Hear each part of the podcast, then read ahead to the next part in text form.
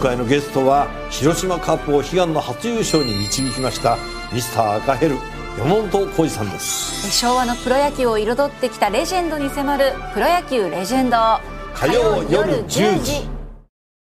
ニッポン放送辛坊治郎ズームそこまで言うかをポッドキャストでお聞きの皆さん。ニッポン放送の増山さやかです。いつもポッドキャストでお聞きいただきましてどうもありがとうございます来週10月19日月曜日からの辛坊治郎ズームそこまで言うかでは9月に行ってね、大好評だったと、噂の、えー、プレゼント企画が返ってきます。辛坊さんの直筆サインと、えー、私、増山が本番中にカキカキしたいたずら書き入りのクオカード3000円分を毎日3人の方にプレゼントします。木曜日分はね、飯田くんのお言葉も入っています。ご応募は放送日の深夜0時まで受け付けますので、ポッドキャストでお聞きのあなたもぜひご応募ください。そして翌日のオープニングで当選者を発表します。詳しいことは番組のホームページかツイッターをご覧になってください。さあではお待たせいたしました。今日の辛坊治郎ズームそこまで言うか始まり始まり。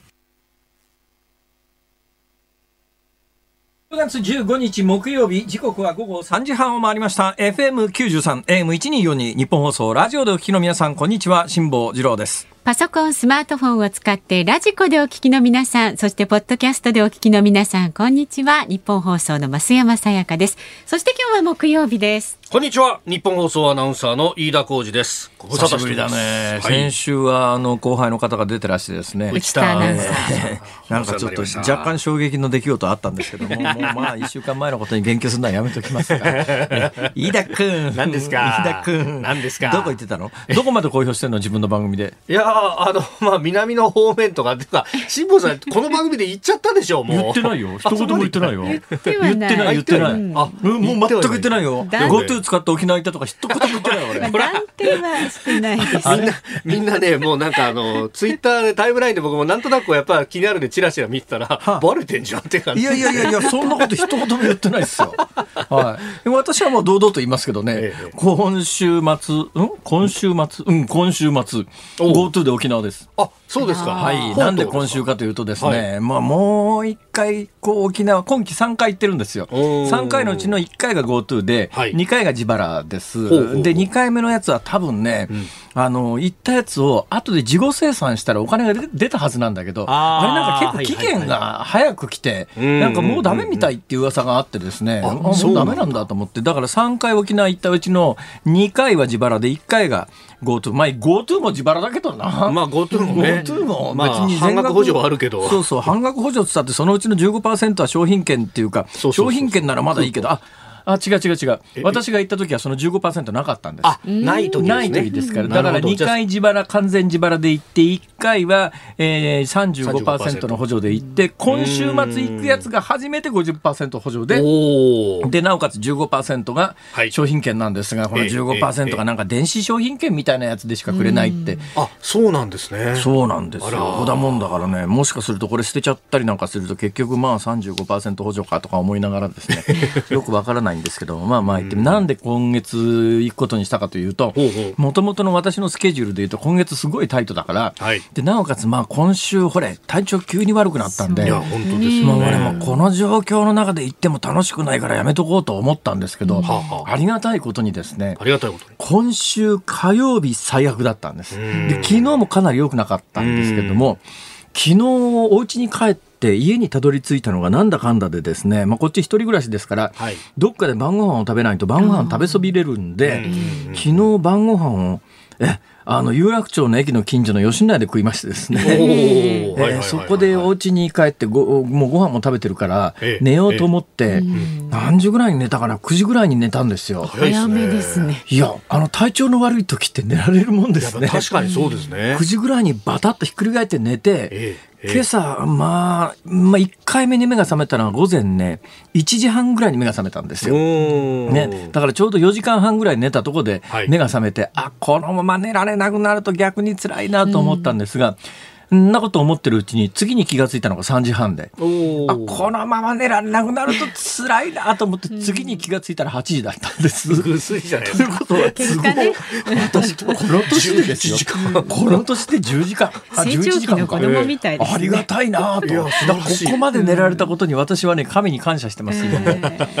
でこれでね、ちょっと回復したということはあれ？もしかするとそれは血圧高かったのも事実ですけれども、はい。単になんか寝不足が溜まってたのかし疲らと。れてたんじゃないですか？あ疲れそういうことですかね。えーまあそんなこんなでね、えーいやそんな話をしようと思ってんじゃないんだよな。どうしました？えーそれでですね、まあはいそんな状況ですから、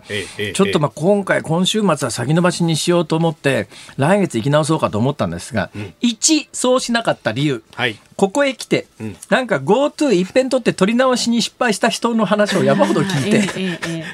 今週ニュースデスクだとか。そうそう。はいはいはい。えーという話をいっぱい聞いてですね、ええ一遍キャンセルかけた時に、はいもう一遍来月同じものが取れるかどうかの自信がなかった。うん。に、に、沖縄は、はい。えー海水浴シーズンが10月末までで、あでね。11月から海水浴場が閉鎖される。はいで沖縄行って、まあ、ええこの年ですから泳ぐかどうかはともかくとして、花から泳げないということが分かっていく沖沖縄と行って泳がないにしても一応泳げるかもしれないと思って行く沖縄は違うわけですよ。確かにねね。飯田君、はい。なんか焼けてるね。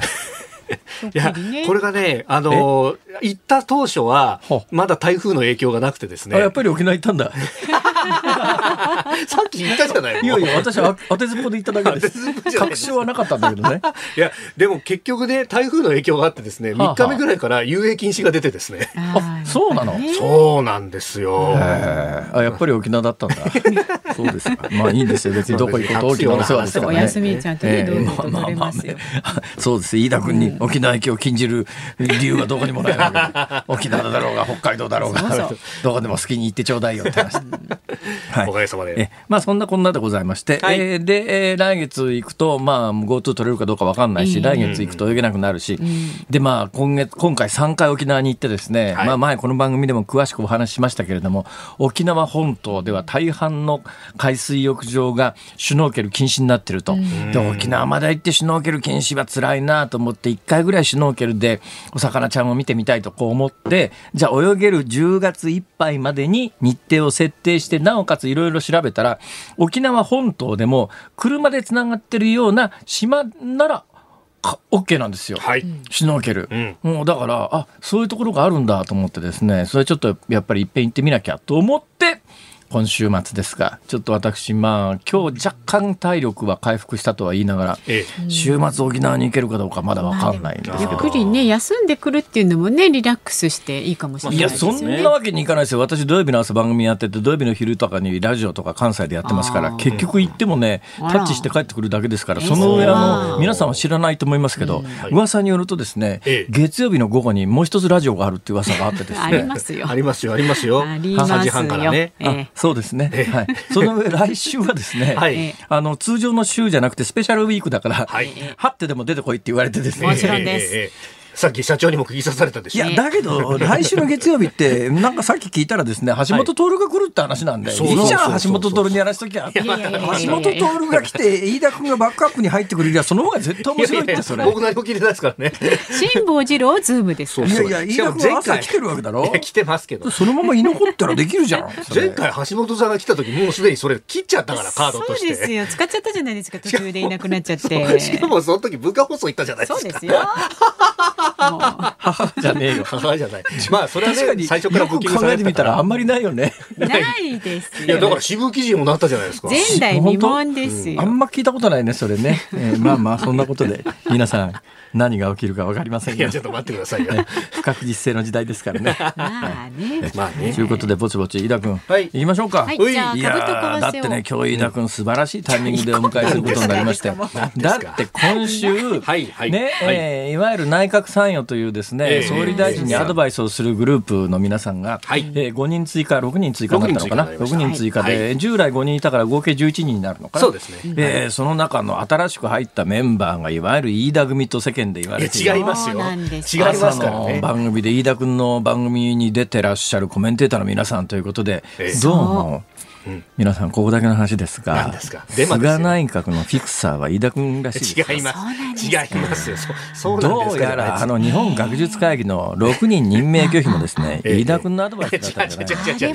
い違いますよちょっと。黒幕は飯田浩二。違いますそのあたりの実態が今日この番組の中で 徐々に明らかになってまいります。さあ参りましょう。じゃあじゃあ株と為替株と為替の動きでございます。そこもフィクサーなの。違いますよちょっと。やめてください。市場の信任に関わりますからね、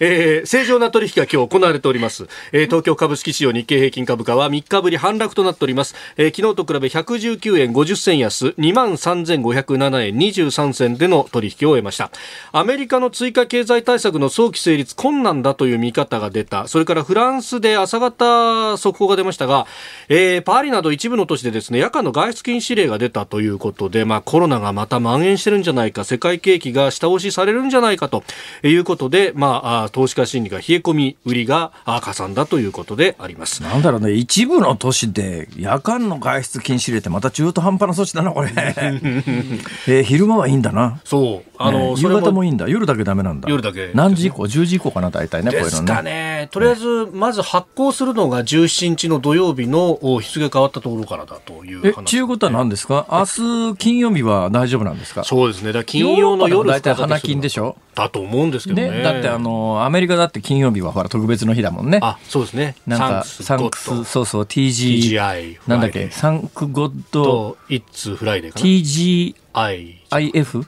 そうですそうです。はい、ですか。そういう名前のレストランがレストランがありますよね。ありますね。ね。はい、えー、アメリカ金曜あありがたい。金曜日だっていうそういう意味合いの英語の言葉があるくらいですから、やっぱ金曜日の夜は欧米でも弾けるんですよ。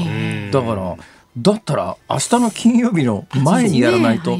全然本気じゃねえってことだなこれとりあえず、金曜日はとりあえず明日に終わってからにしましょうっていうことですか？ね。はい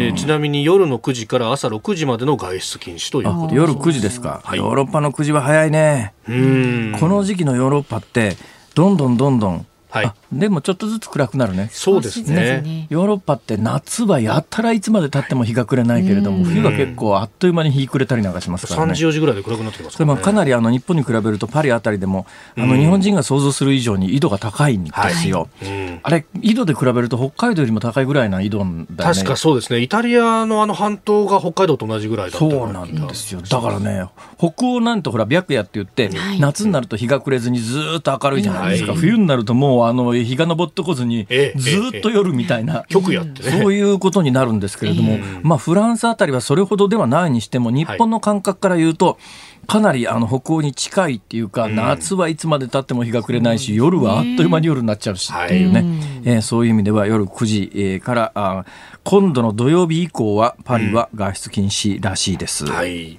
えー、そして為替は1ドル105円25銭付近での取引。昨日のこの時間と比べると20銭ほどの円高となっております。今日はあれですかね、はい。えー、菅さんとかいらっしゃらないのかしら？菅さんはだいぶもう来ない。封印したというね。今のちょっとやってみようと一瞬思った。なんか、あの、まさにっていうふうに言うのが、あの、癖でまさにになっているらしいです、私の最近の喋りは。ああの、さすが菅政権のフィクサー。乗り移ってますね。違いますよ。乗り移ってますね。移ってませんよ。そうですか。辛坊治郎ズームそこまで言うか。この後3時台のニュース解説コーナーズームオンではその菅政権の発足から明日で1ヶ月見えてきたことはとい。うテーマで解説します4時台では尖閣諸島で中国が挑発を再開してい。る話題にズーム5時台にはい。わゆる核のゴミの最終処分場をめぐるニュースにズームします番組ではラジオの前のあなたからのご意見もお待ちしています。参加してください。メールは zoom zoom アットマーク 1242.com 番組を聞いての感想ツイッターでもつぶやいてください。ハッシュタグ漢字で辛坊治郎。カタカナでズーム。ハッシュタグ辛坊治郎ズームでつぶやいてください。お待ちしています。今回のゲストは広島カープを悲願の初優勝に導きましたミスター赤ヘル山本浩二さんです。昭和のプロ野球を彩ってきたレジェンドに迫る「プロ野球レジェンド」火曜夜10時。ニッポン放送がお送りしています。辛坊治郎ズームそこまで言うかこのコーナーでは辛坊さんが独自の視点でニュースを解説します。まずは昨日夕方から今日にかけてのニュースを1分間で紹介するズームフラッシュです。日本学術会議の在り方を検討する自民党のプロジェクトチームが初会合を開き民間組織などへの移行も含めた見直し議論を始めました。新型コロナウイルスの感染再拡大を受けフランスのマクロン大統領がパリなど9つの都市圏に対し17日土曜日の午前0時から少なくとも4週間夜間の外出を原則禁止とする措置を適用すると発表しました。ロイター・イプソスが実施したアメリカ大統領選挙に関する世論調査で激戦州のフロリダ州では共和党のトランプ大統領が支持率を伸ばし民主党のバイデン前副大統領とほぼ互角の戦いになっていることが分かりました。タイで軍政の流れを組む現政権や王室の制度改革などを求める大学生主導の反政府デモが始まり警官隊との間で激しいもみ合いとなりました。北朝鮮に拉致された曽我ひとみさん、蓮池薫さん、由紀子さん夫妻、それに千村康さん、吹江さん夫妻が帰国して今日で18年となりました。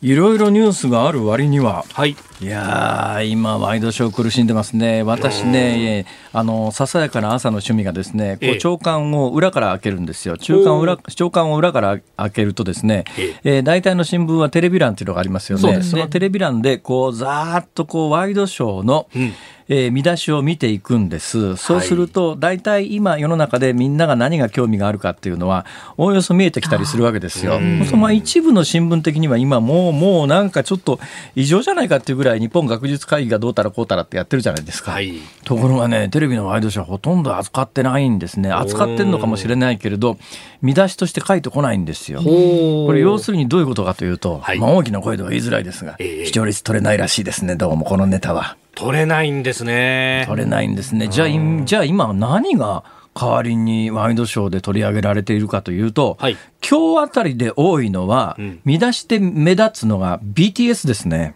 BTS、BTS と聞いて、これ、まあ、パッと聞いて分かる世代と分からない世代と両方いらっしゃると思いますけども、まあ、韓国の防弾少年団というね、はい、アメリカのビルボードかなんかで、はい、えー、ヒットチャートで1位になったんでしょ、う。あのビルボードでヒットチャート1位というと、はい、これは飯田君はよく知ってますよね。どうぞ、ビルボード1位というと、アジアではさあ誰？えー、坂本九さん週刊すげ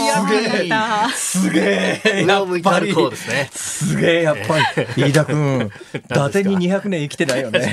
200 年も生きてない。すごいな。明治維新より前すごいよなやっぱこの人は。だってさ、はい、坂本九さんって、はいあのじゃ日光ジャンボ機で亡くなられてますから、ね、日光ジャンボ機って1985年ですよね。と、はい、いうことは亡くなられてからもう35年経つわけですよ。そうですね。今年35年前って飯田君何歳ですか？一応公式では。公式では4歳です。4歳ですよね。だって亡くなられた時はもうあのね、上を向いて歩こうをね、アメリカですき焼きという名前で大ヒットしてからもう数十年経ってるわけで、その頃坂本九の上を向いて歩こう、えー、アメリカのタイトルがすき焼きだなんてことを知ってる日本人が少なくとも今から35年前に坂本九さんが日光123便の御巣鷹山で亡くなられた時ですら、はい、ほとんど記憶にないのにその時にまだ幼稚園児だった飯田君が知ってるってどういうことよ。いやいやいや年齢がどこかで間違ってる。ね、ちょっとやっぱりね、あの今年の新人もちゃんとやっぱり教育し直した方がいいよ。どうすみません本当に。いや竹中平蔵。いやそれはそれで衝撃だったけどね。逆にそんなこと知らなくても生きていけるんだよ。うん、本当はね。でもちょっと飯田君もびっくら仰天して、あの多分椅子から転げ落ちたりなんかするだろう。まあでもよくよく聞くとだってね、だってその時にまさに幼稚園生ぐらいだったそうなんです。だからやっぱジェネレーションギャップもあるのかなと思いますよ。まあ、そういうことなんだろうな。まああの異常な知識のね、ね集積のある、えー、飯田君は別にして、そうそうえー、まあ BTS は若年層はよくご存知だと思いますけれども、はい、あの高齢層は多分ほとんど知らないと思いますが、韓国の有名なアイドルグループで、はい、ダンスアイドルグループですね。これがまああの久方ぶりにビルボードでアジア人としてトップ取ったっていうんで、結構話題になってますが、はい、その BTS の事務所がですね、えー、株式上場、はい、であの韓国ってよくあの芸能人の方自殺されるじゃないですか。最近まあ日本でもね自殺される芸能人の方多いですが、もうそれとは比べ物にならないくらい韓国で自殺される芸能人多いんですけど、一つにはやっぱりね事務所の支配体制が日本よりももっときついんじゃないのって噂があるんです。ところがね BTS の事務所は違ってですね、はい、えー、BTS が割とねこう主導権を事務所の中で持ってるって噂があって、でこれ株式上場したじゃないですか。で今日話題になりましたけど、株式上場して初値で株式時価総額が日本円で1兆円ぐらいになるって。そう、1兆円超えたようですね。1兆株式時価総額 BTS 一発で1兆円ってどうよ？すげえ。とんでもないよね、これ。それで、あの、聞いたらですね、この事務所は株式上場するにあたって、はい、この BTS のメンバー一人一人にどうも株を与えてるんで、それぞれの BTS のメンバーが少なくとも数十億円ずつね、一人。マジっすか？マジで。いいなだからちょっと俺なんかさ入れてくんねえかなと。ちょっと、ね、俺らちょっと。何言ってるんですか？ちょっと。だってもうもうだってこれこうえ？こんな若い兄ちゃんと BTS のメンバーとそんなに変わんないだろ。う、年齢的にもね。そうだろ？多分そんなに。変わんないよな。わかんないですけど。同じ人類だし。いやそうですよ。同じ人類だし。同じアジア人ちょっとそれもうそ対外にしなさい、ね、対外にしなさい。大変失礼しました。でもねそう言って抗議してくる層は多分この番組のリスナー層とはだいぶ違うような気がするんだな。そうかもしれないですね。この番組のリスナー層の皆さんは BTS と飯田君とどこが違うのって言ったらそうだそうだって。言わないかしら。どうですかねでもそれ 歌って踊れるよね確か。ちょっとやめてください。もう想像すらしたくないですからもう本当に。土壌すくいとかだったらね。アナウンス室長から。想像したくないって止め止めねストップが入りましたので、はい、もうこの話題はこのぐらいにしときましょうか。どうもね、その BTS 関連、BTS がほら、なんかあの朝鮮戦争かなんかに関して、朝鮮戦争の70周年かなんかで、アメリカと韓国、だからやっぱりね、アメリカと韓国で配慮はやっぱりアメリカビルボードですから、今あの、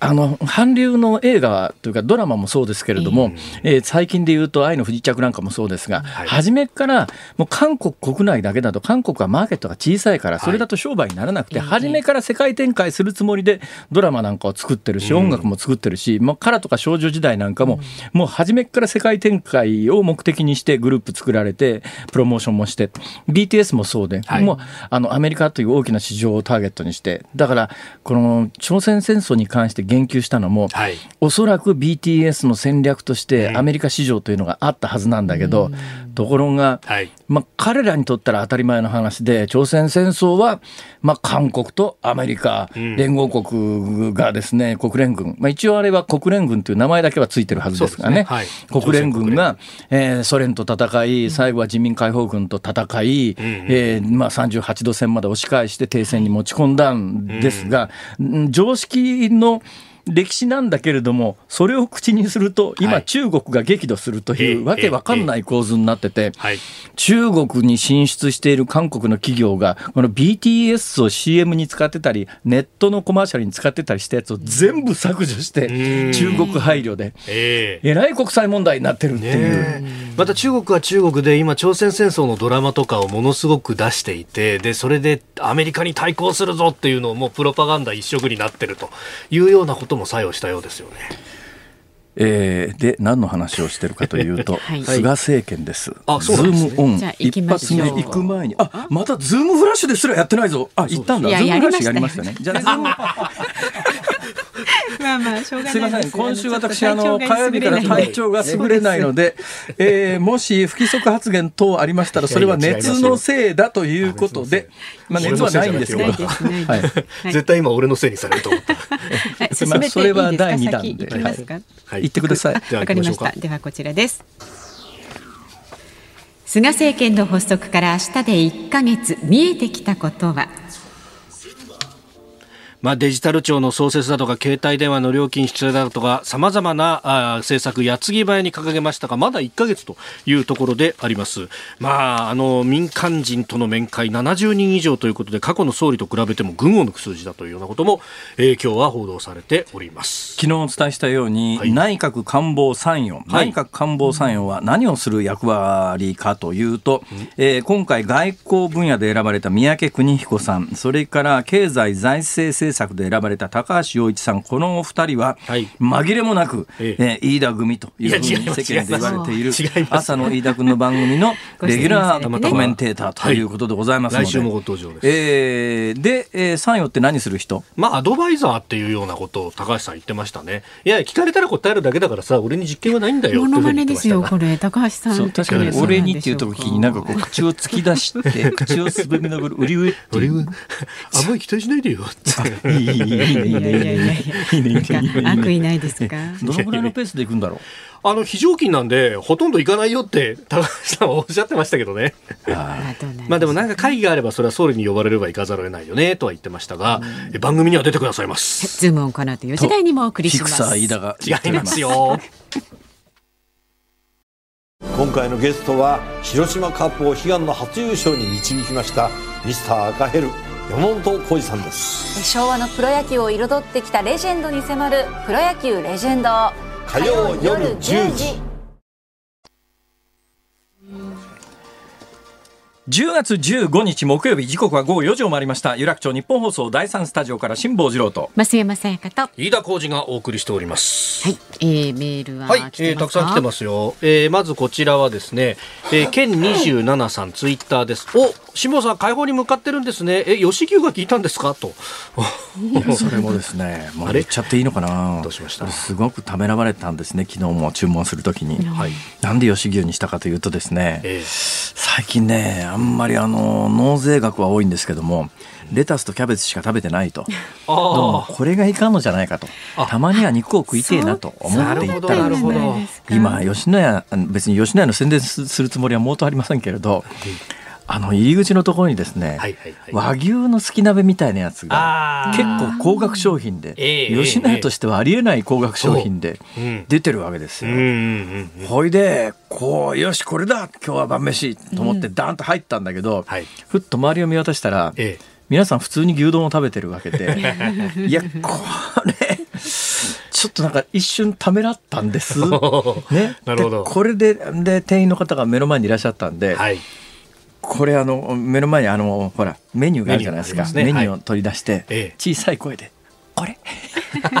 これください」あのちゃんと頼んだんですね。頼みました、はい、頼みました。僕ならひよって牛丼並みつゆだくだくにしていやいやいやいやいやいやもうだってそこに入るときに、ええ、今日は、うん、今日は贅沢すると、ね、ちゃんと食うと決めて入ってるわけだから、そこで腰砕けになっちゃいけないと。堂々と頼めばいいのいやところがですね、え、ちょっと私計算外でですね、はい、えー、消費税が別に乗ったんですよ。だから私が想定してた金額に収まらなくてですね、ポケットの中にその払える分のお金をまず用意してたんですが、うん、それで払いきれずにですね、うん、カバンからもう一度財布を取り出して、そこから紙幣を取り出すというこういう事態に至ってですね。なるほど。何の話してんだ レジが渋滞しそうですね。いやレジ渋滞しなかったです。はい大丈夫です。はいありがとうございます。元気になってくださいね。ありがとうございます。えー、他にもあの具体的いいもん食わなきゃダメだな。うんえー、具体的にいろいろいただいておりますが兵庫県明石市のラプターさん57歳の方。私も高血圧の薬を服用していてめまいが出たことがあります。やっぱり。はい。ちゃんとした検査を受けたんですが原因は良性突発性めまいで三半規管の小石、まあ、耳石がですね、うんうん、えー、時間の方に入りく入り込んでめまいを起こしているということなんです、へえ。そんなことわかるの？ね23日治るんですけれども薬だとかあるいは寝る時の姿勢が影響するとか、まあ、大したことないことを確認して安心され姿勢か。どうすればいいんですかね,、ねどうすればいいんだ、まあ、多分お医者さんにアドバイスをもらうべきっていうことだと思います、いやだけどな。私昨日も申し上げましたけれども、はい、お医者さんに行くとさ、えー、注射とかされそうで怖いじゃん、ね、こんなことブツブツ言ってるんですよ昨日から、行く時は行くんですよ注射痛いよね。で皆さんの世代と違うのはね知ってますか、飯田君の世代はね BCG は多分ね反注射だったから大して痛くなかったんですけど、はい、私の頃の BCG は方にぶっとい針をブサって刺すんですよ。まああね、子供の時の BCG の注射がどんだけ痛かったか。今でも鮮烈に覚えてますよ、私は。いやいやはい、もう50年、60年ぐらい前の話ですから。そうですよ。そうだね。そうですよ。そうだね。今だいぶ変わってますもっと痛いことはいっぱいあるよね。そうなんだ。でもね、今回これめまいしてて、ああ、やっぱりめまいって、痛さよりも上回るんだなと思ったのはですね、一昨日一番調子の悪かった火曜日の朝、ふらついたもんで、左足の小指の先を、足の小指の先をタンスの角に思いっきりぶつけたんですよ。痛いパターンのやつですね。痛いでしょ。痛い痛いあれは。ところが、左足の小指の先の痛さよりも、めまいの方が気になって、痛くないことないんだけど、だけどその後2日ぐらい歩けないほど痛かったのよ、だからその打ちつけた時はもっともっと痛かったはずなんだけど、その瞬間はめまいの方が勝ってて、私の認識としては左足の小指の痛さよりもめまいの方が私にとっては上位に来るということが判明しました。だこれをね私自分の中で痛いものの順番を今こう、モースコード系ってしてます？モースコードモースというね、はい、えー、ドイツ人学者が、ドイツ人だったかな、学者さんがですね、二、はい、2つの石をこすりつけて、どっちに傷がつくかというのを調べて、鉱物、ね、石ですね、鉱物を、あの、硬さを10段階にこう分けたモースコード系っていうのがあるんですよ。一番硬いのはダイヤモンドですね。一番硬いのはダイヤモンドで、これが、あの、モースコード形状10なんです。その一つ下はコランダム系って言って、ルビーとかサファイアとかああいうやつですね。これがモースコード系9なんです。それでこう、あの、石の硬さみたいなやつをこう10段階にして、えこれはなんとか石だからモースコード系何本、ガラスだったらモースコード系5だとかですね、そういうふうにこう世の中のものの硬さっていうものが指標としてこうあるわけですよ。で私もこれに習ってですね、自分の中の痛みを、はい、自分の中の心房痛み痛み表みたいなね、痛み系みたいなのを作って小指の先をタンスに打ち付けた時は痛み5みたいな。BCG の注射は痛み7みたいな。そう BCG7 ですか？出産100ぐらいですよそしたら。なるほど。そんなに痛いんですか？そりゃもう。そうですかやっぱりね。あそうですか。やっぱり母は偉大ですね。本当ですよね。えー、本当に。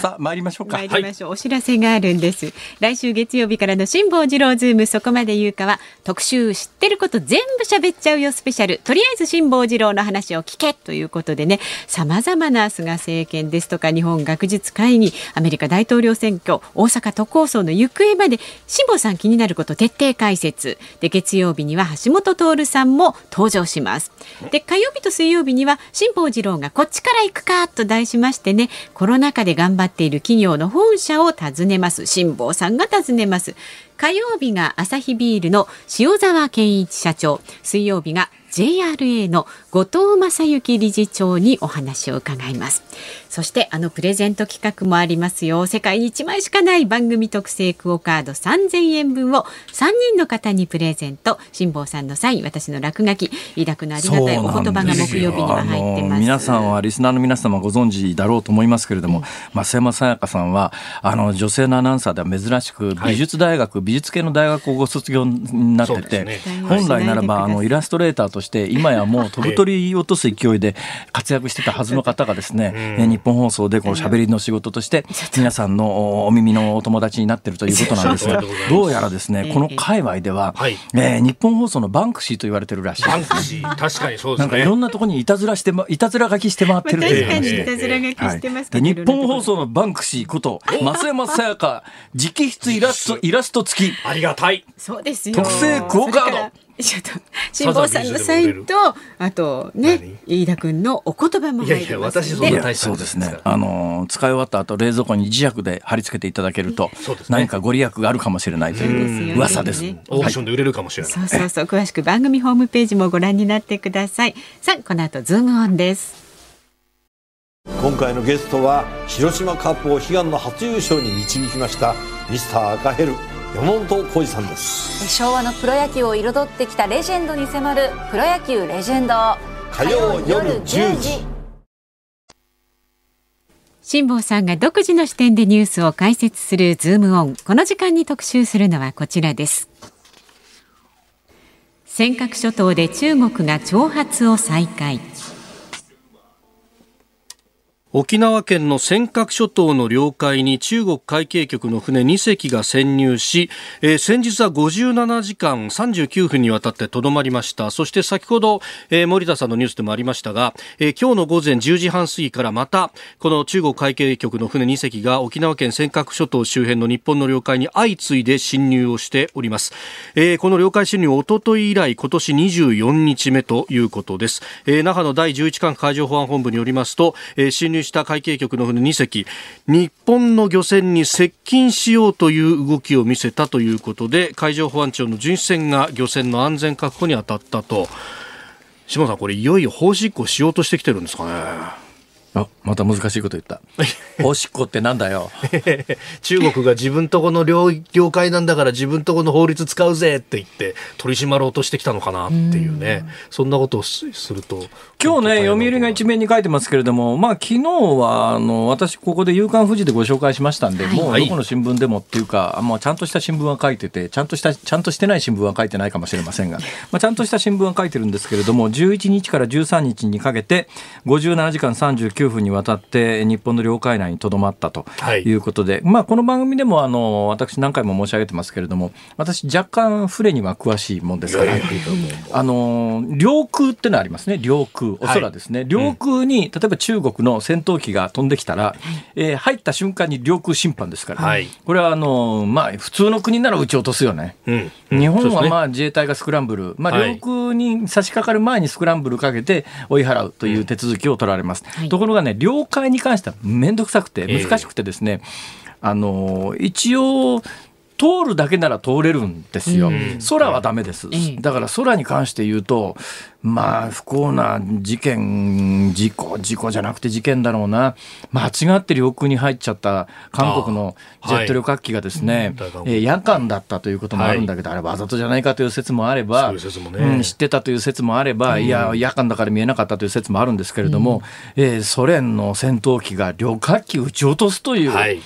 ありえないですよね、まあ、そんなことも起きてます、領空っていうのはそういうもんです。ところが、あの領海、海はですね、え無害通行権、無害っていうのは害をなさないで無害ですね、通行権っていうのが、これ、国際条約で決まってまして。はい地上、水上に浮かんで、潜水艦ダメなんです。うんうん、潜ったまんまはダメなんです。だから潜ったまま領海に入ってきたら、普通の国なら発見されると、まあ、爆雷落とされて撃沈されますね。はい、撃沈されます。だけど、えー、海面に浮いて、だから潜水艦は通過するときには浮上しなきゃいけないんですよ。浮上して、旗立てて、通りますよって言って通る分には、領空と違って領空侵犯にならないんです。はい、通行するだけなら。で、今回、領海、で、これは、この間から夕刊富士は領海侵犯っていう言葉を使ってますが、一般的には領海侵犯って言わないのは、はい、あの領空は侵犯なんだけど、領海は侵犯してるのか、無害通行権なのかの区別がなかなかつきづらいというのがあって、領海侵犯という言葉はあんまり使わないんだけど、はい、でもこの中国の公船に関して言うと、これは領海侵犯と言っていいだろうと思います。無害通行権って言って、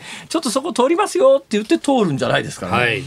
明らかにこれ日本の漁船パターンが決まってまして、日本の漁船が日本のこの尖閣諸島の海域領海内で漁をやろうと思って入ってくると必ずついて入ってくるんです。うんうんでね、これ、この間、産経新聞かなんかに出てましたけれども、もしかすると中国側に日本の漁船の質量情報が漏れてんじゃねえのかって話がありましたね、この間。ありましたね。はい、でだから、もう必ず日本の漁船がその尖閣の領海に入って漁をやろうと思うと、中国の、まあ、公船、公の船が現れて、一緒になって、入ってくる。で、中国側の主張としては、いや、尖閣は、尖閣諸島は中国のもんだと。ね、その中国の領海内で漁をするのはけしからんから、それをね、えー、妨害するためにっていうか、阻止するために入ってくるんだっていう、それが中国側です。だけど、日本はそれを受け入れられないので、どうするかというと、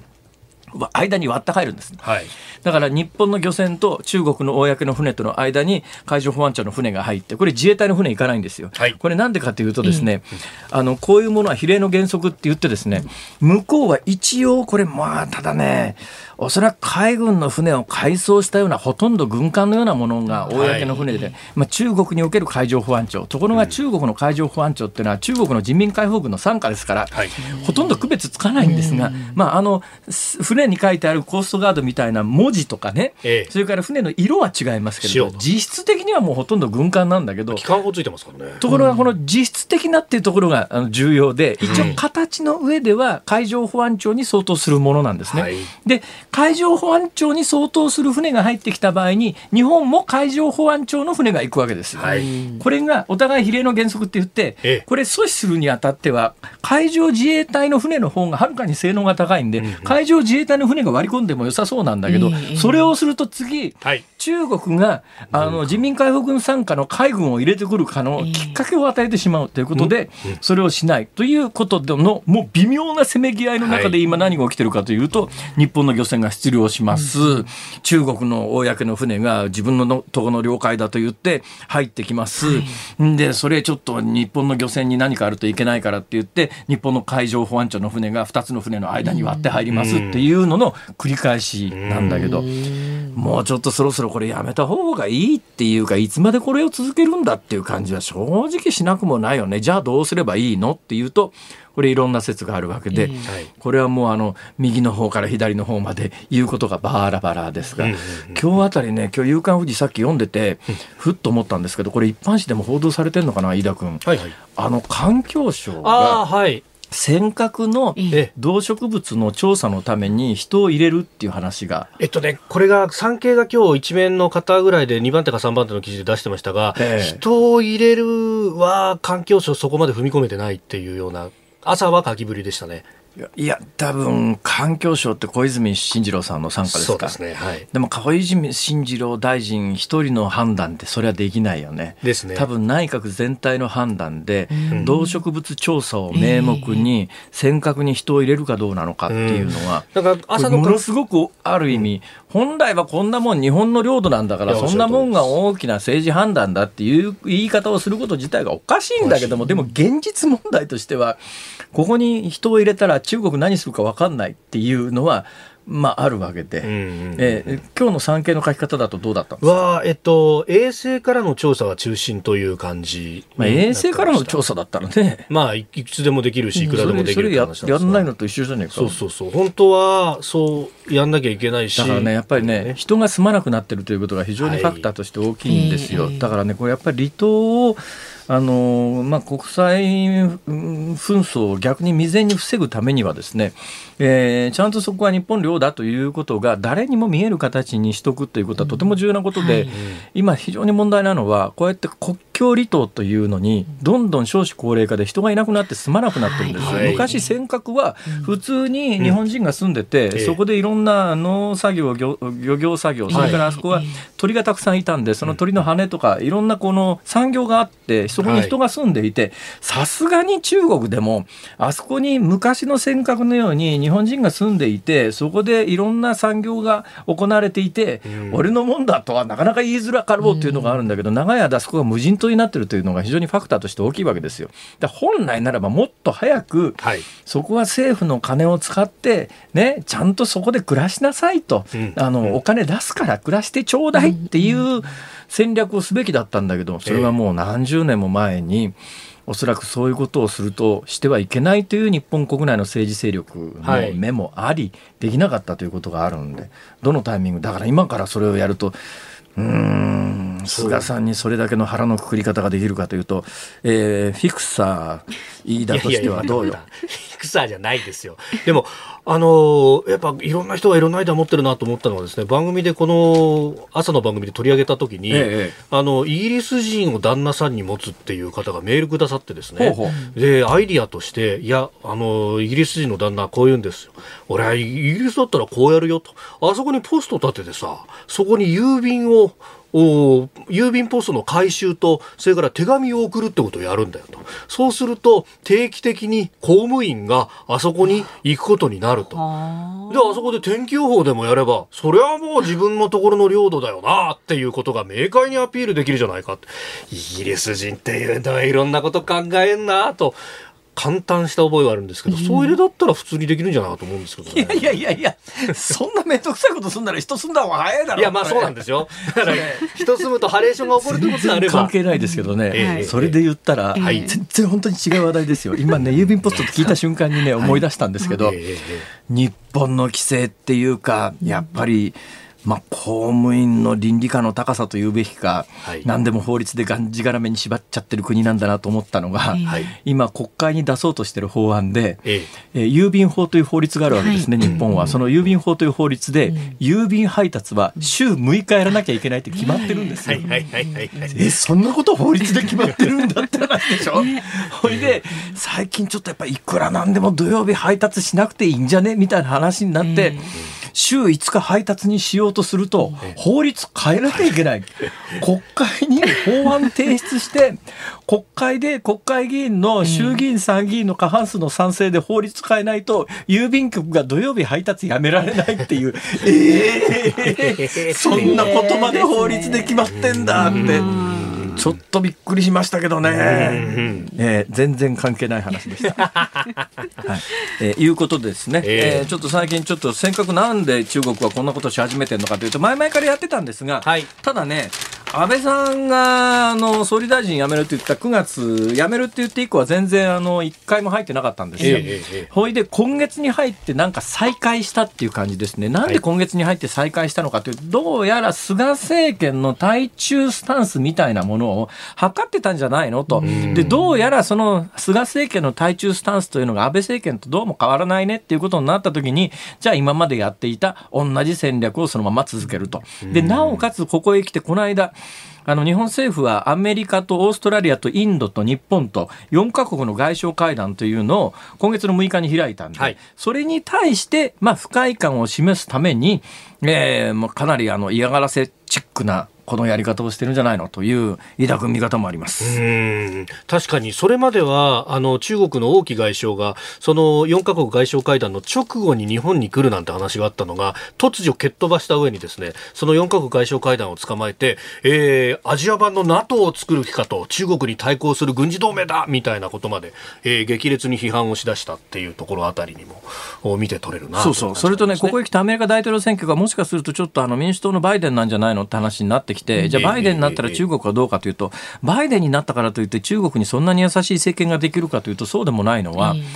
えー、ふっと思い出してみたらあの安全保障の第安全保障日米安全保障条約第5条っていう、はい、あの要するに日本で何かあった時にアメリカ軍が助けてくれるかどうかっていう話ですね、はい、基本的に日米安全保障条約っていうのがかなり偏無的な条約であるということは皆さんご存知の通りで、えー、日本がなんとかなりそうっていうかなんとかなりそうっていうか危機に至った時にアメリカ軍は助けますよっていうそれが安全保障条約の第5条なんですが、はい、じゃあ日本はアメリカが危機になった時何ができるのっていうと、これはあの、アメリカ助けられないんですよ。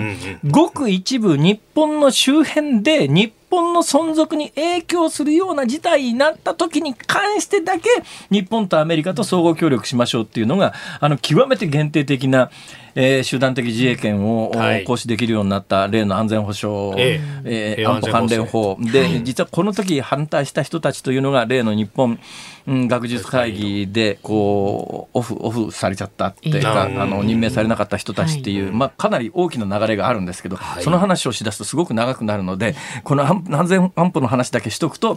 あの問題はこの尖閣っていうのが、えー、日米安全保障条約で何かあった時にアメリカが助けに来てくれる、え日本領なのかどうなのかっていうのがちょっと日本側に不安感があったんだけど、はい、オバマ政権の時に聞いてみたらオバマさんは、うん、いやそれは適用範囲だよって明言して、うん、それはオバマさんは民主党政権だから、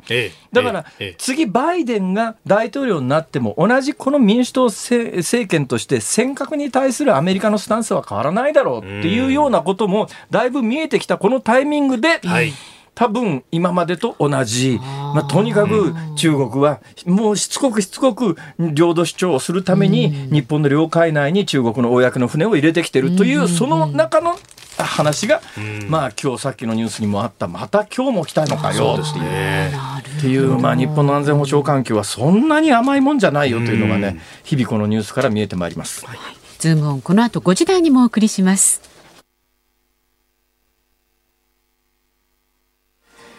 10月15日木曜日時刻は午後5時を回りました。こんにちは辛坊治郎です。こんにちはニッポン放送の増山さやかです。こんにちはニッポン放送の飯田浩司です。辛坊治郎ズームそこまで言うか。ここで辛坊さんのエンディングソングリクエストです。そうですねあの作曲家のね筒美京平さんが80歳で亡くなられて、はい、えー、素晴らしい作曲家だったということで思い出の曲をいくつかねこの番組でもお届けしようと思ってですね、うん、今日私最終日になりますから、はい、えー、木綿のハンカチーフを全曲フルコーラスでかけてくれって言ったら時間的に無理ですって言われて。そうでしたね。あの曲ねそもそもやっぱりね歌詞がすっごく長くて、あれはさすがに堤恭平さんでも、これは無理だべって周りの人が言ったらしいけれどもそれを見事に仕上げてあの大ヒットにした。これも堤恭平さんじゃなきゃ無理だったと思いますよ。さあそんな中で何にしようかなと思ったんですけどね、はい、一番最初のデビューに近い「ブルーライト横浜か」えー、ジュディ・オングさんの見せられてか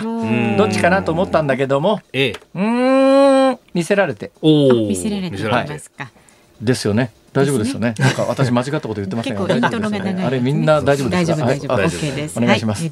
ントロで終わっちゃったりなんかして。ちょっとそれ不安ですけどね。えじゃあお願いしますね。はい。ラジオの前のあなたからのご意見も24時間体制でお待ちしています。番組で扱ってほしいニュースや話題などもどんどん送ってください。辛坊さんもねチェックしてますよ。ツイッターとかね。メールは z o o m zoom アットマーク一二四二ドットコム。ツイッターはハッシュタグ漢字で辛坊治郎、カタカナでズーム、ハッシュタグ辛坊治郎ズームであなたからのご意見お待ちしています。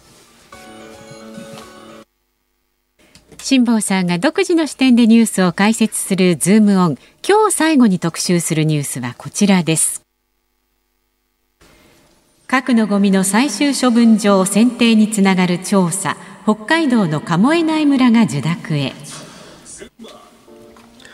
高レベル放射性廃棄物いわゆる核のゴミの最終処分場の選定をめぐって北海道の鴨江内村が国からの調査を受け入れる方針であることが分かりました。原子力発電環境整備機構ニューモが年内にも実施計画をまとめ経済産業省が認めれば調査が始まるということです、まあ、核のゴミにはいろんな種類がありますけれども、はい、ここで言ってる核のゴミの本体は使用済み核燃料を処理したものですね。使用済み核燃料、はい、まあ、あの原発の燃料であるところのウランというやつは、燃えた後の方が強烈な放射線出しますから、はい、で燃えた後の強烈な放射線は今のところあの青森県の六ヶ所村に運んでいって六ヶ所村で再処理をして、使えるものは取り出して、使えないものはガラスで固めて、ガラス固化体っていうのにして、このガラス固化体を今中間貯蔵施設ということで、はい、えー、一旦青森県は受け入れてますけれども、これは青森県との約束で、一定年限で外に搬出しますから、中間貯蔵施設で受け入れてくださいねって言って、青森県は分かりましたよと言って、一番最初に搬出するやつは2045年にも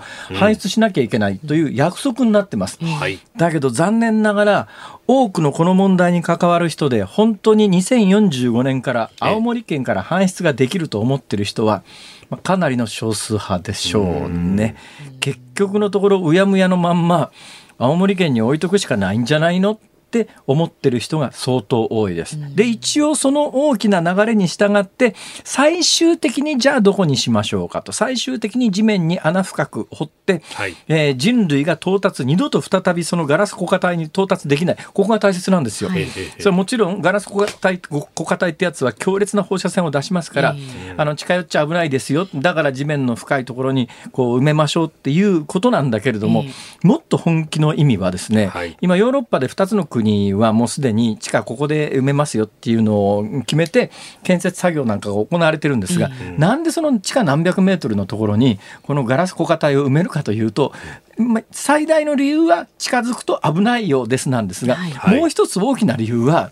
これ処理すると核兵器作れるかもしれない。っていう思いがあって二度と再び人類がそこに手出せないように、テロリストが掘り出して使えないように、それはちょっとやそっとじゃ掘り出せねえべみたいなところに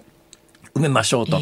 ほんで、そのガラス固化体が安全な状況になるのに、まあ、数万年から長いと10万年ぐらいかかると言われてます。その間ずっと放射線出し続けるわけですよ。となると、10万年安定して、埋めとける場所が日本にあるのかってい。う、はい、その調査をまずうちの村がどうか適してるかどうか調べてちょうだいねって言ってだけどボーリングするわけじゃありません。当面2年間は今すでに存在している文書読んで、はい、カムエナイ村カムエナイ村の地下はどうなってるかなとか活断層とかあるかなみたいなことをすでにある文章で調べるだけでカムエナイ村に2年で20億入るんですよ。はいねだからみんな手挙げ始めてるのは、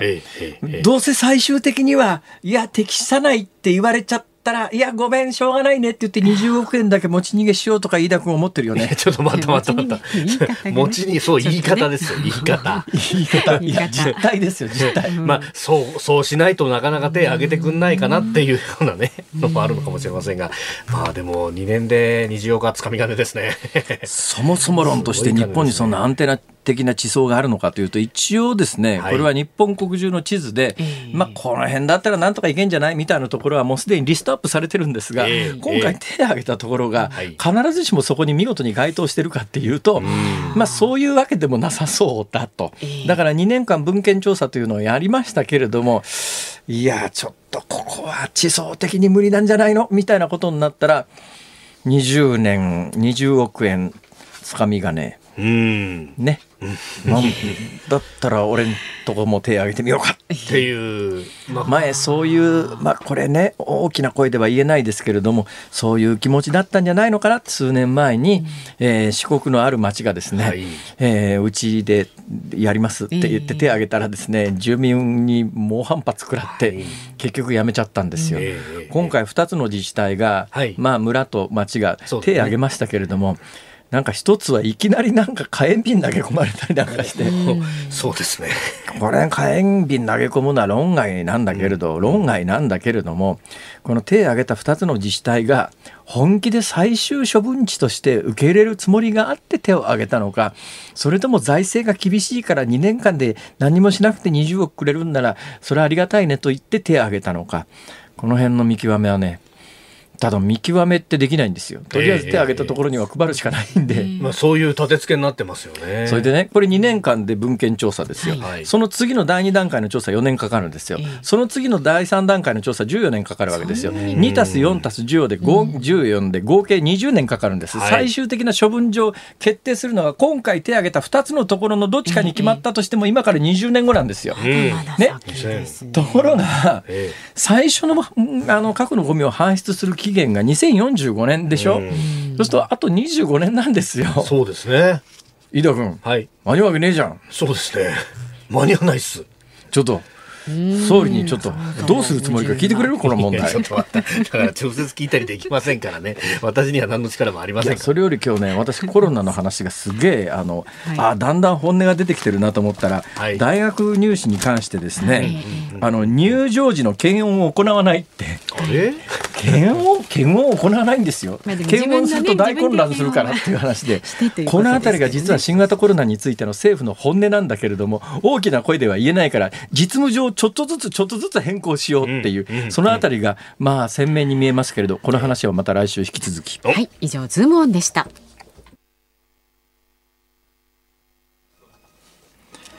お送りしているのはジュディ・オングで魅せられてであります。目の前で、えー、増山さやかアナウンサーが両手を広げて、はいえー、ひらひらジュディ・オングのようになっております、え。ー、はい。シーツかぶってやったでしょのようにというか。なんでしょうね。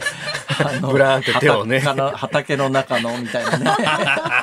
そんな雰囲気もないことはありませんけれども、はい。えー、80歳で亡くなられた堤恭平さんを、はい。えー、忍ぶシリーズということで最終回をお届けしておりますがはい名曲です。曲ばかりでしたね。今日なんかあのエンディングお知らせがたくさんあるそうなんで。たくさんあります。松山さんガンガン言ってください。はい、お聞きの日本放送まずこの後は健康あるあるワンダホーそして5時30分からは日本放送ショーアップナイター今日は東京ドームから巨人対広島戦解説は里崎智也さん実況日本放送大泉健太アナウンサーでお送りします。で朝朝6時からの飯田浩司の OK 工事アップははいコメンテーターが元内閣官房副長官の松井浩二さん、まあ、尖閣のことなどなどを掘り下げてまいります。あ、それでいいですか。はい、で、その後8時からは、春風亭一之輔さん、あなたとハッピー、なんとゲスト、伊集院光さんですので、ぜひお聞きになってください。それからですね先週あの飯田君の代わりに登場した新人の内田アナウンサーの情報もね、ちょっとねお伝えしておきます。はい。